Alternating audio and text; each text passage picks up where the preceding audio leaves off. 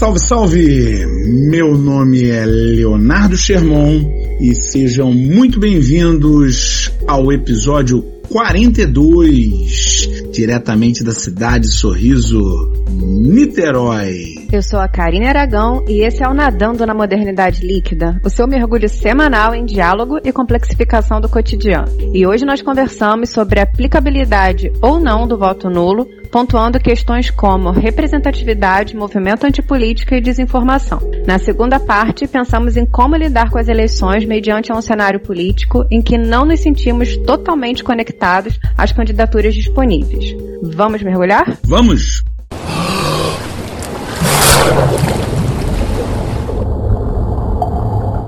Leonardo Sherman, nosso historiador preferido, estamos nos aproximando das eleições municipais que acontecerão em 15 de novembro. E uma importante questão que sempre surge nesse período atravessa a funcionalidade, a aplicabilidade, o papel do voto nulo. Alguns consideram o voto nulo uma afirmação de descontentamento, de crise de representatividade política. Outros compreendem o voto nulo como uma manifestação de falta de cidadania, como abdicação de uma ferramenta democrática. Nessa discussão que muitas vezes acontece em um cenário caloroso, eu te pergunto, voto nulo vale a pena? Bom, depende para quem, né? É, hoje, se a gente pensar no voto nulo, a gente vai perceber que existem candidaturas que se baseiam na existência do voto nulo para conseguir a vitória. Ah, o voto nulo é importante para algumas candidaturas, ele é fundamental. A questão não é se ele vale a pena, porque tem gente que está se fazendo no voto nulo. A questão é se vale a pena para a democracia, para a justiça, para um ambiente político saudável.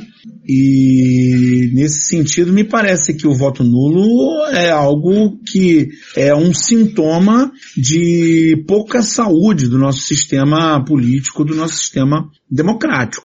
Se a gente pegar as eleições de 2018, a gente tinha quase 150 milhões de eleitores no país. 147 milhões de eleitores, números do TSE. E o nosso comparecimento às urnas foi de 79%. Então, se a gente pensar nas eleições de 2018, para a presidência da República, para os vários cargos do Legislativo Federal, para o governador do Estado, legislativos estaduais, a gente teve de cara 20% de abstenção. Gente que não foi.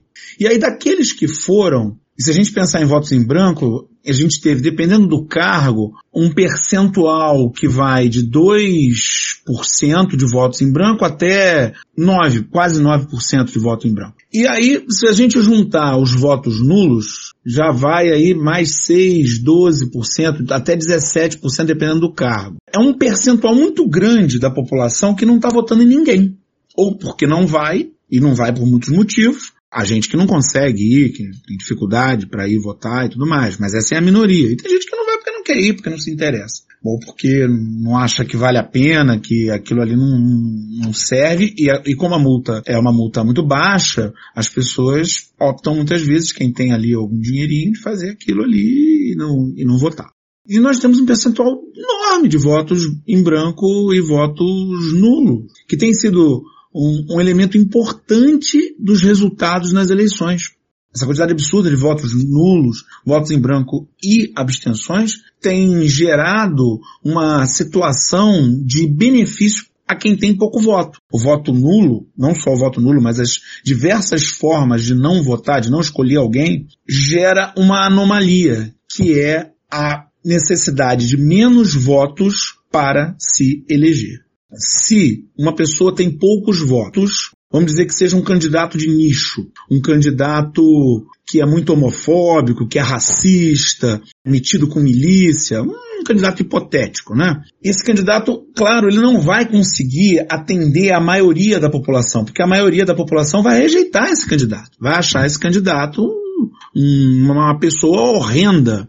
Entretanto, entre aqueles que pensam como ele, ele pode ser muito forte. Tem lá um, um núcleo que o defende com unhas e dentes. E ele não vai ultrapassar muito daquilo ali. Se o número de eleitores for menor, vai ser mais fácil para esse candidato terrível, homofóbico, racista, machista, misógino, se eleger. Porque ele vai precisar, na totalidade, ele vai precisar de um percentual menor. Ou seja, aqueles 20, 30% que ele já tem de base lá, das pessoas que pensam da mesma maneira horrorosa que ele, esses 20, 30% no geral, eles vão ocupar um espaço maior entre os votos válidos. Então, para você aí que está ouvindo esse podcast, já saiba, eleição se decide com voto válido. Voto nulo não vale nada. Então, quem vota nulo está jogando fora o seu voto. Tem duas coisas na sua fala que me chamam muita atenção. Primeiro, quando você falou no início que o voto nulo seria um sintoma de crise democrática. E aí eu me conecto direto com as respostas que eu tive na enquete, né? A gente está fazendo enquete semanais no nosso perfil. Data NML. Data NML, né? O instituto de pesquisa que funciona sem fake news, né? A gente só não revela as identidades, que isso a gente sempre preserva as identidades dos nossos ouvintes. Mas me chamou bastante atenção porque eu perguntei, né, no domingo, quem já pensou em anular o voto. E muitas pessoas confessaram, eu tive uma média de 35% das pessoas falando que já pensaram em anular o voto, e uma palavrinha foi comum entre elas, que foi a questão da representatividade, né, de não se sentir representado por nenhum dos candidatos. E essa palavra, numa insurgência, me conectou direto ao nosso é, homenageado desse podcast de sempre, nosso querido Bauman. Porque quando o Bauman escreve, né, o primeiro da, da edição da liquidez, quando ele vai trabalhar a ideia de liquidez, Lá em 1999, ele escreve Modernidade Líquida. Uma das premissas da modernidade líquida é: nós estamos vivendo uma crise de representatividade. Então, ele vai explicar essa ideia da liquidez pela fragilidade da nossa representatividade, pela fragilidade da nossa noção de comunidade. A gente perde a ideia, como ele vai trazer, do sólido que tem a ver com a sua vivência coletiva. Por isso, o individualismo está muito presente nessa modernidade líquida, como ele vai trazer ainda de maneira mais forte nos livros posteriores, quando ele fala de vidas de consumo. Então, essa ideia da representatividade, da fragilidade da nossa representatividade, eu acho que perpassa essa questão do voto nulo, dessa questão ascendente, como você pontuou pelos dados, né? Que aí já não são dados do NML, mas tão, também são consolidados. É essa, esse número crescente de pessoas querendo se abster ou querendo anular o voto. É realmente uma ideia de eu não estou é, é, conectado a essas pessoas, eu não consigo me enxergar nessas pessoas, essas pessoas que estão ali para serem eleitas não me representam. Que perpassa talvez também a nossa ilusão de que vai ter um candidato que vai nos atender de uma maneira homogênea. Ou seja, eu só vou votar em quem eu concorde com todas as pautas, né? Como se fosse aquela ideia do Messias que a gente tão, tanto fala. Talvez essa crise de representatividade esteja pautada na ideia de esperar um Messias. E realmente a gente não vai né, encontrar esse candidato que talvez você se agregue de maneira totalizante com ele. Mas essa ideia do Messias é uma ideia infantil que acaba levando quase aquela fala não fui eu. Algumas dessas pessoas que votam nulo, não todas, é claro, mas algumas delas estão atrás dessa liberação das culpas e da responsabilidade. Responsabilidade é coisa de adulto. A eleição é algo que exige responsabilidade. Inclusive de saber que aquela pessoa que você está votando tem um monte de problemas, que aquele partido em quem você está depositando seu voto tem um monte de dificuldades e que não existe perfeição. A gente não exige essa perfeição em outros campos. No supermercado que a gente vai, no time que a gente torce, quem a gente escolhe como amigo. A gente não exige essa perfeição. A pessoa que está exercendo um cargo público, como é que ela vai conseguir atender todos os critérios da sua psique, dos seus objetivos de vida, para você achar, ah, não, esse aqui realmente me representa. Isso é uma infantilização da escolha. Aquela coisa bem preguiçosa que eu tenho ouvido aí, ninguém presta. Peraí, será que ninguém presta? Todo mundo é ruim, beleza. Mas será que eles são ruins da mesma maneira? Eu me lembrei agora de um texto, de uma poesia que é atribuída ao Bertolt Brecht, que ele vai falar do analfabeto político. Né? E em algum momento ele diz que o analfabeto político é o pior dos analfabetos porque ele não consegue perceber as suas consequências. Então ele não percebe que muitas crises sociais, mas elas são sociais, são geradas pela sua é, inaptidão em entender, por exemplo, que o voto nulo de repente vai favorecer um, candidato, como a gente está falando aqui dando exemplo, né? Como se não existisse, fundamentalista. O voto nulo vai favorecer sempre o radical, porque o voto nulo ele atrapalha muito o voto preferencial. E essa percepção do alcance da sua ação política, do seu voto, por exemplo, que o Brexit vai chamar a atenção. E eu acho bacana isso, porque muito se dá, muito do, do voto nulo se dá também pela desinformação pela não compreensão de, de, quais são os efeitos do voto nulo, né? Existe, é, eu acho que essas coisas vão se somando, esses pontos vão se somando. A sua, a nossa crise de representatividade, a nossa descrença na política, que foi da, né, muito é, metaforizado naquela frase, ninguém presta. E aí você bota tudo num bolo, somado à desinformação, você tem essa taxa crescente de, de votos nulos. Existem vários grupos, várias pessoas diferentes. Existem vários grupos, mas esse é um fator que contribui. Existe aí uma parcela que tem, uma parcela que tem no voto nulo uma proposta política. Uma coisa bem antiga. Os anarquistas acreditavam que votar em alguém era trocar uma opressão por outra. Basicamente, essa ideia foi muito forte entre os anarquistas que rejeitavam qualquer tipo de democracia representativa, que eles chamam de democracia burguesa. Então, essa não é uma forma é, não politizada, pelo contrário, é um voto nulo politizado. Agora, existe uma outra tendência ocupada por pessoas que acreditam que são politizadas, que são pessoas que abraçaram a antipolítica. A antipolítica é um dado dos nossos dias, é um elemento, é um conceito. E a antipolítica é composta por aquelas pessoas, candidatas, é, os eleitores, pessoas do dia a dia, que acreditam que todo o ambiente político ele é por si pernicioso qualquer coisa que represente política, ela é negativa. Ela tem que ser eliminada. É por isso que nos programas eleitorais, agora que está na televisão aí, na rádio, ou mesmo nas redes sociais, você vai verificar uma quantidade absurda de candidatos que se dizem não políticos. Mesmo candidatos com longa trajetória, que já foram eleitos por um monte de mandatos, esses candidatos se vendem como nova política. Seria um ponto positivo deles não participarem do que eles chamam de velha política. Não participarem, não porque todos participam. Não dizerem que não participam da velha política. Não tem velha política, não tem nova política. Se você acredita nisso, lamento, você foi enganado. Só existe política. A política é uma dimensão da vida humana. E a gente não pode prescindir dela. É impossível. Se você vive em sociedade, existe política. Não dá para viver em sociedade sem existir sociedade. Tampouco não dá para viver em sociedade sem existir política. Não dá para viver em sociedade sem existir economia. Não dá para viver em sociedade sem existir cultura. São dimensões da vida humana a demonização da política, ela serve a um propósito, exatamente garantir as eleições dessas pessoas que jogam na conta dos que são pessoas terríveis, todos os males, e eles saem lá ilesos, pelo menos na justificativa, dizendo que eles sim são a solução. É mentira. Você está falando desse movimento antipolítica, da ideia da política não funciona e tudo mais, né? Tudo que se torna, tudo que é político é demonizado. Me parece um movimento muito próximo à questão do Estado, né? Vamos demonizar o Estado, o Estado não presta, tudo que vem do Estado não presta. Me vem como movimentos coordenados. Não, tá na mesma raiz, né? Tá na mesma raiz.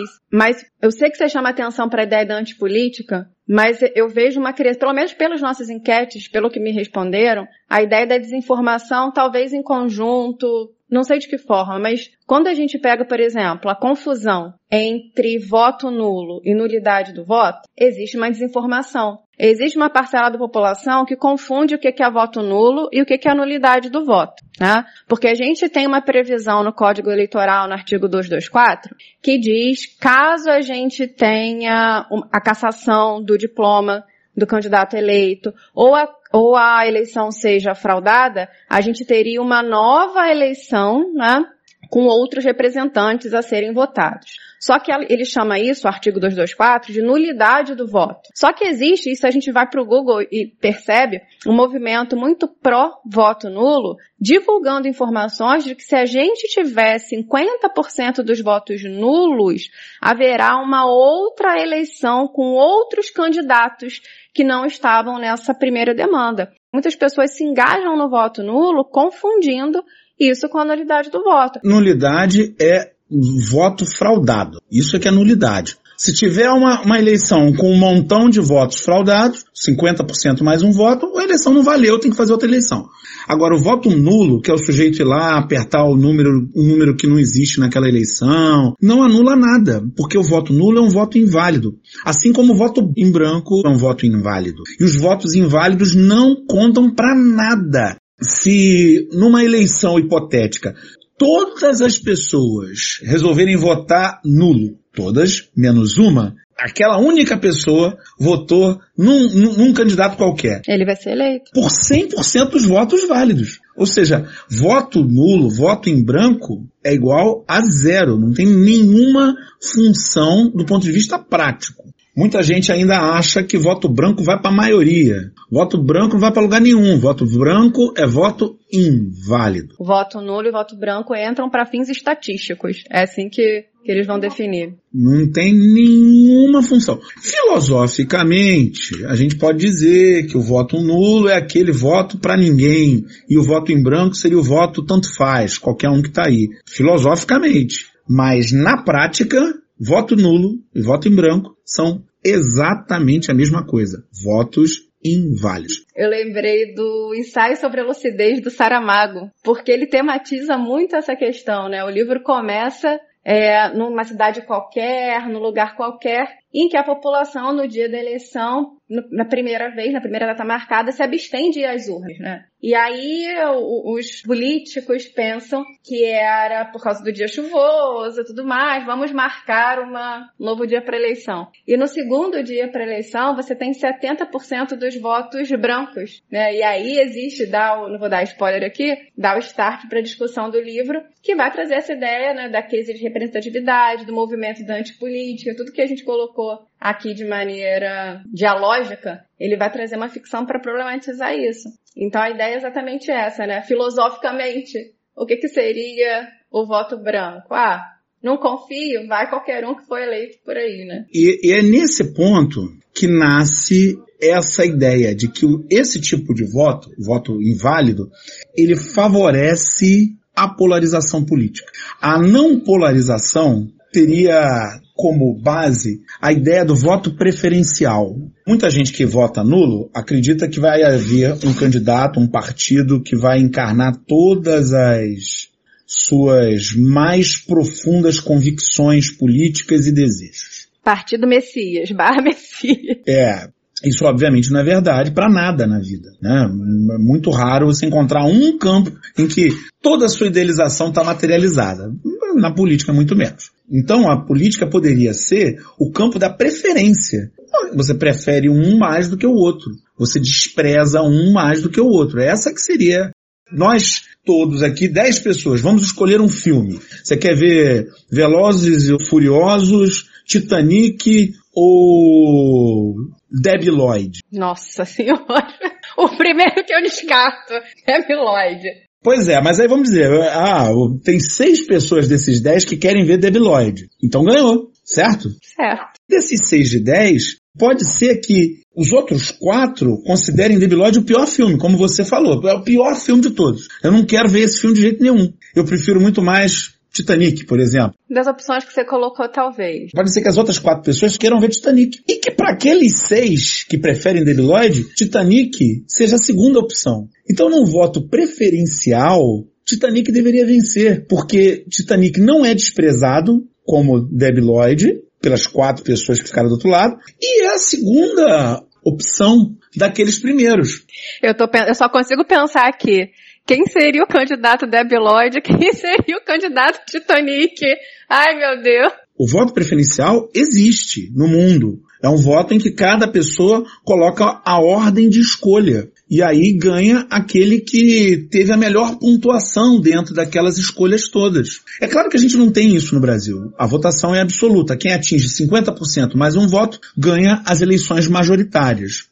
Entretanto, a gente tem um elemento de escolha preferencial aqui no país. No Brasil existem 95 municípios que têm segundo turno. 95 municípios têm mais de 200 mil eleitores. Para que serve o segundo turno?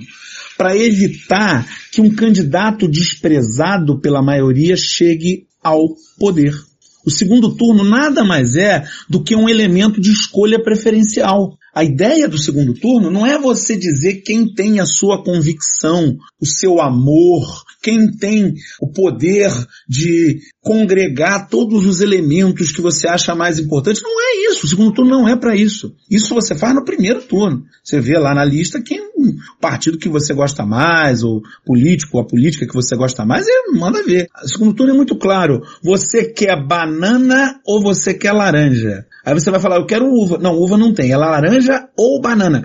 Ah, eu quero abacaxi. Também não tem. Tem laranja ou banana e é isso. Você é a pessoa que é alérgica à banana. Então você só pode comer laranja. Aí você vai, ah, não quero nenhum dos dois. Meu amigo, vai morrer. Porque se ganhar banana, tu vai ter que comer banana. Não tem jeito. Vai ter que escorregar na casca da banana, que é o que a gente tá fazendo.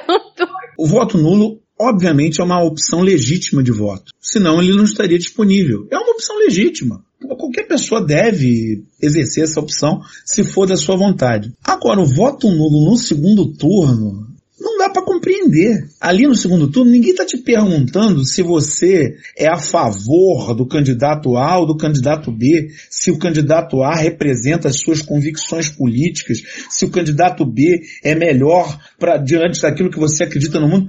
A questão é, vai governar alguém. Eleição majoritária. Alguém vai governar. Quem você quer? A ou B? Pô, mas são duas porcarias. São. Mas tem alguma dessas duas porcarias aqui que é menos porcaria para você? Então, é nisso que você tem que votar, o que é menos porcaria. Ah, o candidato A e o candidato B estão longe daquilo que eu acredito. É ótimo, é isso, o segundo turno é assim mesmo. Agora, desses dois aqui, quem está mais próximo daquilo que você acredita? E aí entra mais uma questão relacionada às nossas enquetes, porque muitos responderam sobre a questão do voto nulo no segundo turno. E passa muitas vezes por não saber os efeitos do seu voto nulo, por justamente não ter essa percepção de que ali você não tem muita escolha não, você ali você não, não vai encontrar para fazer aqui analogia a sites de relacionamento, você não vai encontrar o seu par perfeito. É o que tem, é o que tem. Mas essa noção do que, ah, vou me abster porque eu não quero ter culpa. Se a pessoa for eleita e eu não curtir o, né, o que ela tá fazendo, o mandato dela, eu não votei. Eu posso chegar, né, como a gente fala, ah, desse mal eu não sofro, porque não, não fui eu que votei. No entanto, os efeitos do, no, do voto nulo, mesmo que de maneira indireta, mesmo que você não tenha apertado o número daquele candidato ali, contribuem né, para que ele tenha ganho a eleição. Você aí, meu amigo, minha amiga, que está votando nulo, feliz da vida, porque está limpando a sua consciência, deixa só atrapalhar a sua vida um pouquinho. As gestões de campanha já sabem que existe o voto nulo.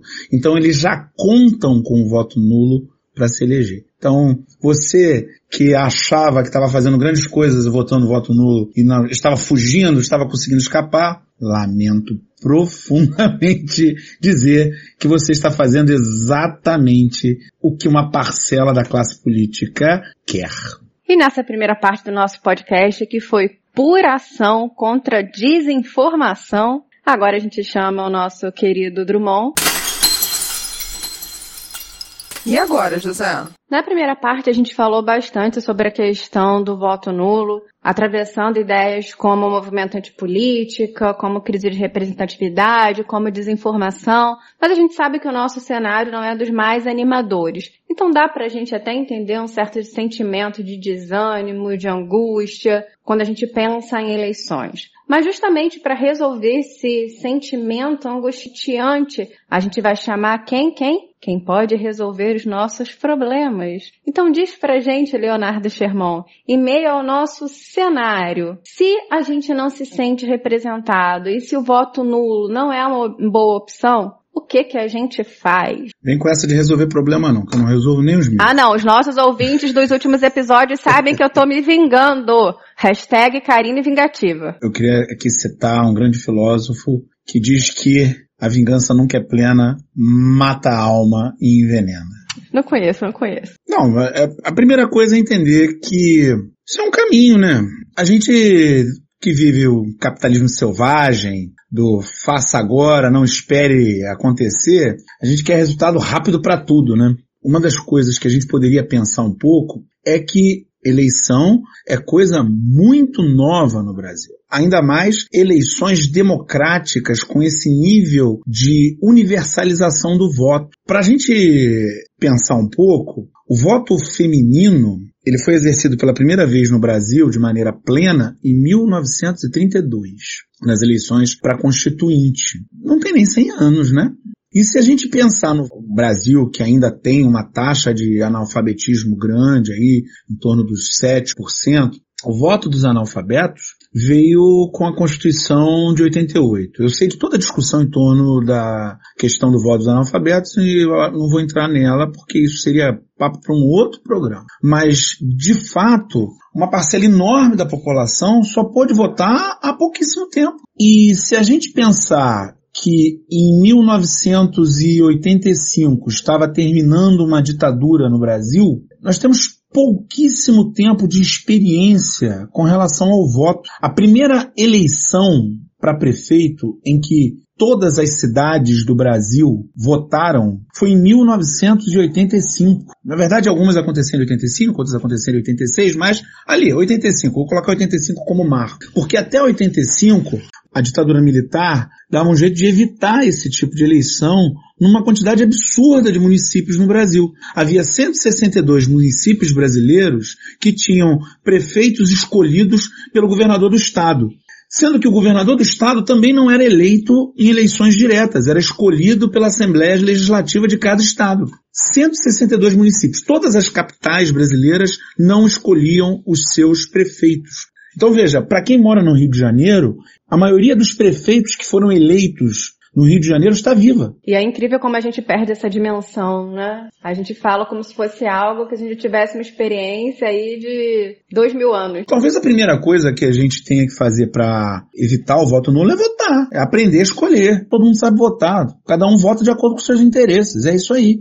Escolhe um, escolhe outro. Escolhe quem você achar que deve, de acordo com seus interesses, a sua vontade, o que você acredita da vida. Não tem problema. A questão é que tem que escolher. Porque o voto nulo não serve para nada, não funciona e tem gente utilizando o seu voto nulo como uma forma de chegar ao poder, mesmo não sendo a preferência da maioria.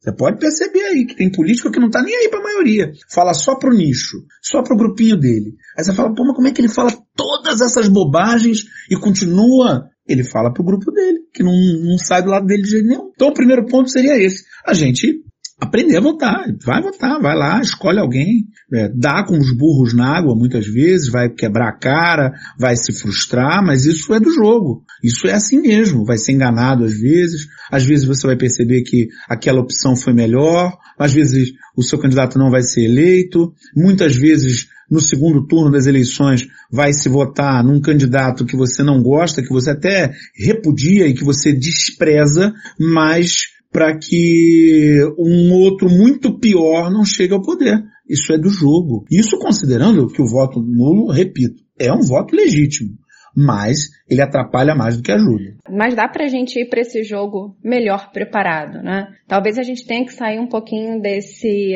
sintoma, dessa vivência um tanto quanto acelerada e alienante e parar pesquisar os seus candidatos e olhar e pensar por que, que eu não me sinto, por que, que eu, primeira ideia, né? Por que, que eu não estou me sentindo representado por esses candidatos que tem aí? Será que eu conheço os projetos deles o suficiente, deles o suficiente para me dizer que para dizer que eu não estou me sentindo representado? É, o que que esse partido é, desse candidato X, como é que foi a ação dele? O que que ele traz como metas para a saúde? O que que ele traz como metas para a educação? Dá trabalho, né? Mas pra gente ir pro jogo, a metáfora que você usou, melhor preparado, você vai precisar de um trabalho de treino. Você não vai pro jogo sem ter treinado antes. Então acho que esse treino nosso é importante. É a gente criar hábitos, talvez, que a gente tenha pouco. Porque a gente tem uma certa imaginário social de que o, o, a nossa ação política seria só ali no momento do voto. E não é. Tudo que precede o, o, dia, tudo que precede o dia 15 de novembro faz parte disso, faz parte do seu jogo, faz parte da sua escolha. Então, tem que sim aproveitar a internet, né? Já que a gente tem hoje essa ferramenta que dá inúmeras possibilidades para a gente positivas e negativas, usa das possibilidades positivas dela, né? Pesquisa seus candidatos, procura não cair fake news, né? Porque fake news às vezes é uma coisa que vai levar muitos posicionamentos errôneos. É, por exemplo, são notícias, são divulgações baseadas em fake news que vão trazer a equiparação entre nulidade do voto e voto nulo que tanta gente é, desmistificou na primeira parte do programa. Então é sair realmente de uma, de uma zona, é, é, vou no fluxo, né? E se tomar de um certo tempo hábil para tentar entender essa questão mesmo, né? É, o que está em jogo quando você escolhe um candidato? É, entender a sua responsabilidade como cidadão. É, o direito ao voto está aí, foi difícil conseguir, as pessoas brigaram muito, teve gente que morreu para conseguir direito ao voto. Na enquete, a maioria das pessoas perguntadas se o voto nulo é um voto correto, disse que não. 83% disse que não. O que eu, de certa maneira, discordo, porque é legítimo votar nulo. Não, não deixa de ser legítimo, mas atrapalha. É, parar de demonizar a política, talvez também, né? Porque quando a gente cai naquela ideia de política não se discute, a gente acaba pisando mais ainda na ideia da, da desinformação, porque é justamente discutindo que a gente pode tentar escolher o que pareça pra gente menos pior, né? Pautando uma palavra que você usou bastante, a ideia da preferência. É discutindo, é entendendo, é dialogando que a gente vai chegar à nossa preferência e talvez, para usar a metáfora frutífera, não escorregue na casca de banana novamente.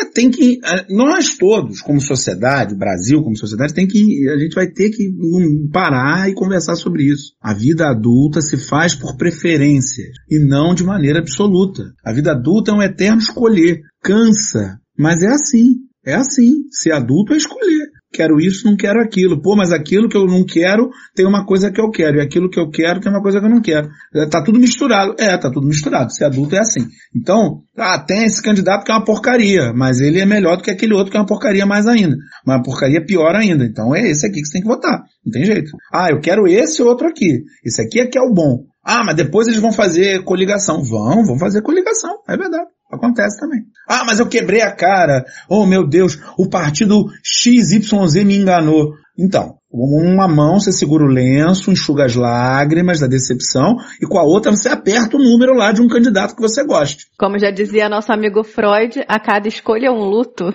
É a vida. E é no meio desse diálogo com tantos pensamentos que nos ajudaram a falar sobre o voto nulo que nós vamos para o bate-papo que a gente mais gosta, com as nossas mensagens na garrafa. A gente recebeu a mensagem da Tamiri Souza de São Luís do Maranhão, que respondeu a nossa enquete e além disso, fez um comentário. Olha, Leonardo Sherman, sabe o que ela disse pra gente? Vocês poderiam se candidatar. Aí teríamos em quem votar. E aí, Leonardo Sherman, preparado para sua candidatura? Deus me livre! A gente precisa de boas pessoas para exercer os cargos públicos, pessoas que realmente estejam preparadas, que tenham bom caráter e que estejam interessadas realmente em atender ao público. E é exatamente por isso que a gente não serve. A gente não serve. Tamiris, muito obrigada, porque eu sei que tem um fundo de elogio dessa sua mensagem. Já que a gente vai continuar aqui no podcast, não vai se candidatar, se vocês quiserem continuar dialogando com a gente, é só nos contactarem nas nossas redes pessoais, Karina Aragão Escritora, Léo Sherman, e nas redes do nosso podcast. Nosso Instagram, NML Podcast, nosso Twitter na Líquida, nosso YouTube e Facebook, Nadando na Modernidade Líquida. E se você está querendo já votar em alguém, vote em nós aperta aí um favorito pra gente, aperta um like, dá aí um coraçãozinho, um favorito, pois isso ajuda a nossa divulgação. Um beijo, gente, e até semana que vem. Valeu, galera. Aquele abraço. Permaneçam em casa, pois a pandemia não acabou. Use uma máscara, álcool gel e achatem a cor. Até semana que vem.